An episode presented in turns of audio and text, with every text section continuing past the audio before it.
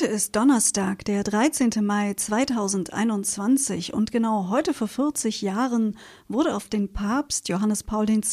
ein Attentat verübt. Mehr dazu gleich. Was geschah heute vor einem Jahr, vor 10, 20, 30, 40 oder 50 Jahren? Was geschah vor Jahr und Tag?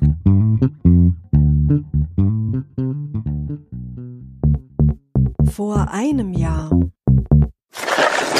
Erst die umstrittene Wahl zum Ministerpräsidenten von Thüringen, dann ein Auftritt bei einer Anti-Corona-Demo. Thüringens FDP-Chef Thomas Kemmerich ließ ab dem 13. Mai 2020 seinen Posten im Bundesvorstand der Partei ruhen.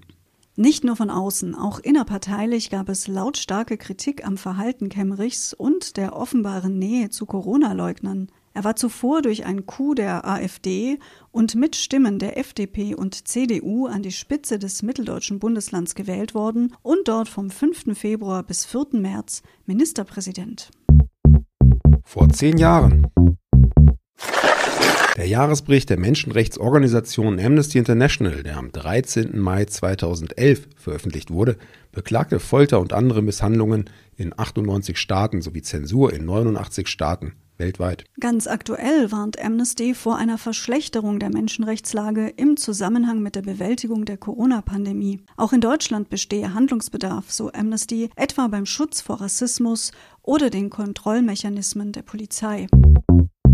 Mit mehr als 95 Prozent der Stimmen wurde Philipp Rösler am 13. Mai 2011 zum neuen Bundesparteivorsitzenden der FDP gewählt. Vor 20 Jahren. Am 13. Mai 2011 verfehlte in Italien das regierende Wahlbündnis Olivenbaum mit seinem Spitzenkandidaten Francesco Rutelli bei den Parlamentswahlen die absolute Mehrheit der Sitze in der Abgeordnetenkammer. Das Bündnis Casa della Libertà, Deutsch Haus der Freiheiten, dessen stärkste Kraft die Partei Forza Italia unter Silvio Berlusconi war, sollte den nächsten Präsidenten des Ministerrats stellen. Berlusconi war selbst seit 2008 zum vierten und letzten Mal Ministerpräsident. Vor 30 Jahren. Die südafrikanische Bürgerrechtlerin Winnie Mandela wurde am 13. Mai 1991 in Johannesburg wegen Entführung und Beihilfe zu schwerer Körperverletzung zu sechs Jahren Haft verurteilt. 1988 war sie noch zusammen mit ihrem Mann Nelson, von dem sie sich 1992 trennte, mit dem Menschenrechtspreis der Vereinten Nationen ausgezeichnet worden. Im selben Jahr kam der Verdacht auf, dass sie in Entführungen, Vergewaltigungen, Folterungen und einen Mord der Mitglieder des Mandela United Football Club, die für sie als Leibwächter arbeiteten, verwickelt sein könnte. Im Januar 1989 schließlich die Anklage. Winnie Mandela wurde 1991 für schuldig befunden, die Entführung von vier Jugendlichen angeordnet zu haben.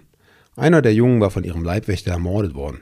Das oberste Berufungsgericht bestätigte das Urteil 1993, wandelte die Gefängnisstrafe von fünf Jahren aber in eine Geldstrafe von damals umgerechnet 7500 Mark um. Am 2. April 2018 verstarb Winnie Mandela im Alter von 81 Jahren in Johannesburg.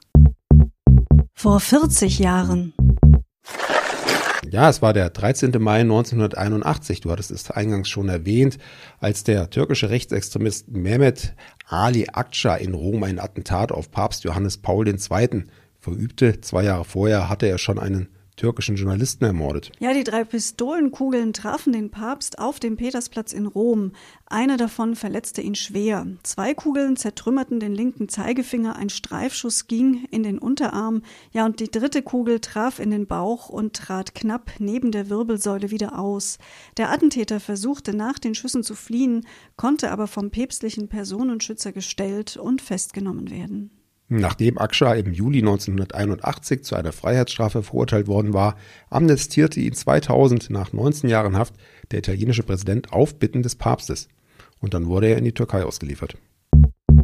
Vor 50 Jahren der damalige Bundesfinanzminister Alex Möller von der SPD trat am 13. Mai 1971 zurück. Bundeswirtschaftsminister Karl Schiller, ebenfalls von der SPD, übernahm daraufhin zusätzlich das Finanzressort. Möller war der erste sozialdemokratische Finanzminister Deutschlands. Nachdem er seinen Rücktritt beim damaligen Kanzler Willy Brandt eingereicht hatte, kandidierte er 1972 für den Bundestag und übernahm anschließend den stellvertretenden Fraktionsvorsitz. Schön, dass ihr heute wieder mit dabei wart. Wir machen natürlich auch morgen eine Sendung für euch, genauso wie übermorgen und überübermorgen. Am besten hört ihr jeden Tag rein. Bis dahin sagen wir Tschüss. Anna und Sebastian. Der Podcast vor Jahr und Tag erscheint täglich neu. Produktion tonbildschau.de Dr. Anna Kugli und Sebastian Seibel GBR. Mit uns können Sie sich hören und sehen lassen.